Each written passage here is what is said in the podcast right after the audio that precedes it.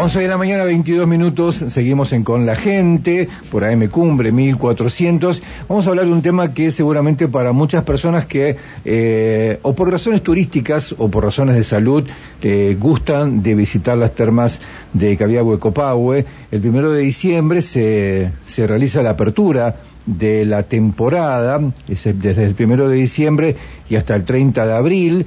Eh, bueno, va obviamente a tener esto la posibilidad de brindarse en, en Capiaco y todas las prestaciones termales, baños, eh, y en, una, en un contexto diferente ¿no? a lo que se vivió el año pasado por la situación en que estamos en relación a la pandemia.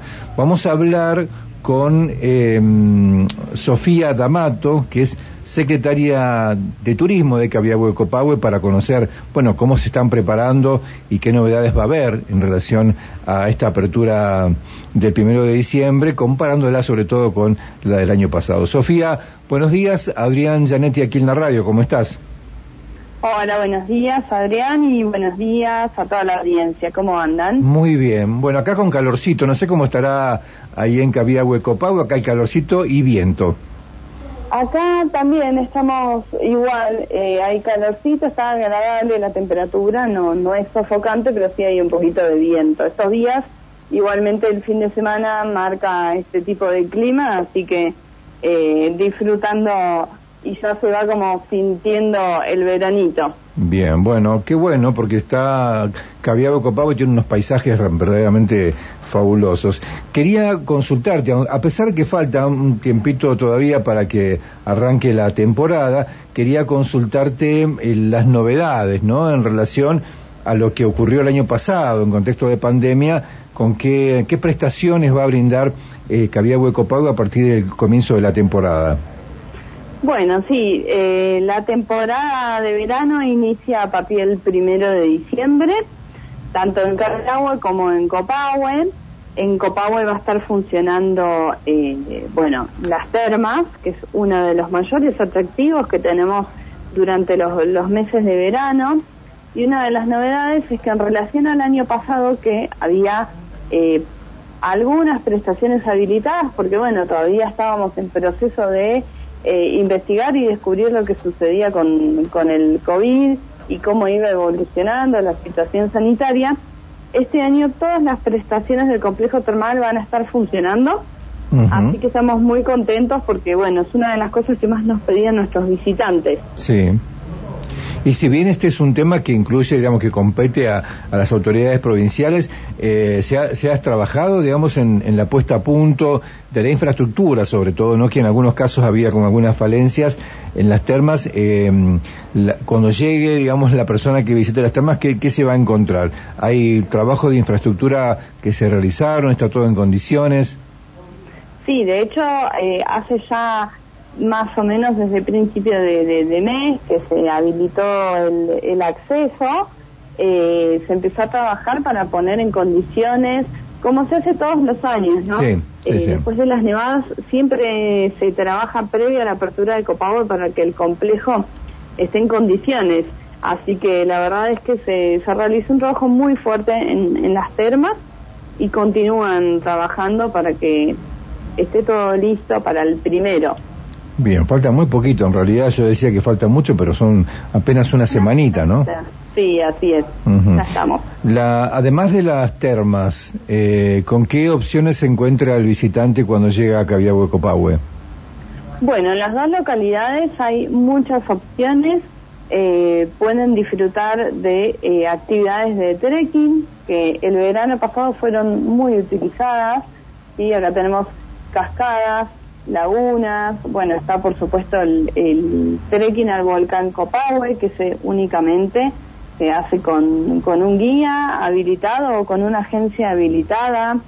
Eh, y la verdad es que la gente ha disfrutado muchísimo, muchísimo de estas actividades de, trekking porque hay en diferente nivel de dificultad, ¿no? el, ascenso al volcán tiene un poquito de dificultad, pero es algo que, que pueden hacer la mayoría de las personas. Después tenemos trekkings muy sencillos, como la cascada escondida o las cascadas del Agrio. Eh, sí, sí, Después, por supuesto, también tenemos las visitas a la comunidad mapuche que tenemos aquí cerquita, hay actividades de pesca para hacer. Sofía, eh, en, particular me detengo un segundito en el tema de la visita a la comunidad mapuche. Es, es muy importante en esta época, digamos, cuando se exaltan este, las diferencias y se busca por ahí enfrentar a uno con otros, tener la posibilidad de visitar una comunidad charlar con ellos, con conocer su, su forma de pensar, su relación con la naturaleza, es un, es un aporte muy importante, me parece, la convivencia. La verdad es que sí, acá se visita mucho en la comunidad, eh, de hecho, eh, dentro de esa zona se encuentra lo que es la laguna Hualcupén, que es un atractivo también muy visitado por turistas y es muy lindo poder acercarse, poder mantener un diálogo. Eh, la verdad es que uno descubre cómo se trabaja el campo, se resalta mucho el tema de la transhumancia, que es tan importante porque ellos no se encuentran todo el año aquí, sino que durante los meses de invierno se desplazan hacia otro sector un poquito más cálido con, los animales, así que esos datos son muy importantes. También se puede ver las artesanías que ellos hacen y por supuesto toda la, la cosmovisión que ellos tienen, ¿no? Toda la conexión que tienen con, con la tierra, eh, que por ahí a veces uno la desconoce y la verdad es que poder acercarnos a charlar con ellos siempre es una experiencia muy enriquecedora. Bien. Em, una última pregunta, Sofía. Eh, tiene que ver con la ocupación, con las reservas que están ya este, em, realizadas. Bueno, este, este programa eh, previaje ha generado realmente una cantidad de reservas en el sector turístico neuquino, por suerte muy importantes. ¿Cómo es la situación en Cabiahue-Copahue? Bueno, la verdad es que estamos muy contentos, eh, como, como vos mencionaste, el previaje ha sido y continúa siendo una herramienta muy interesante para el desarrollo del sector turístico, no solo para los prestadores, sino también para el turista, para aquel que está eh, organizando sus vacaciones con, un poquito de anticipación.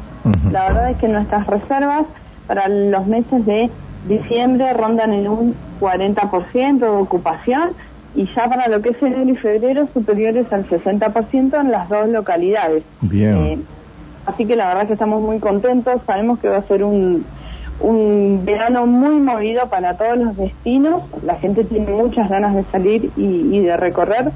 Una de las cosas que tiene la provincia es que en corta distancia hay un montón de rincones para descubrir y Cabiabo Copagüe no se queda fuera de, esos rinconcitos tan, tan lindos para conocer y reconocer. Sí, sí, bueno, la laguna escondida, la cascada escondida, las cascadas del agrio, como vos decías recién, y un montón de lugares más que, que este, vale la pena descubrir, así que nuestra, nuestra felicitación por todo el trabajo que se hace para comenzar a brindar este servicio a partir del primero de diciembre y ojalá podamos visitarlos y, recorrer allí este Cabiahue Copahue. Sofía, muchísimas gracias. Gracias, los esperamos pronto, cuando gusten, estamos aquí, somos un destino para recorrer y disfrutar todo el año. Gracias, Sofía, muy amable por atendernos, ¿eh? que tengas una, un lindo fin de semana. Gracias, igualmente. Bueno, dialogábamos entonces con Sofía D'Amato, que es directora de turismo de Cabiahue Copahue. Está todo listo para que a partir del, del primero de diciembre podamos visitar esta este hermoso lugar de la provincia que está apenas a 380 kilómetros de la capital provincial.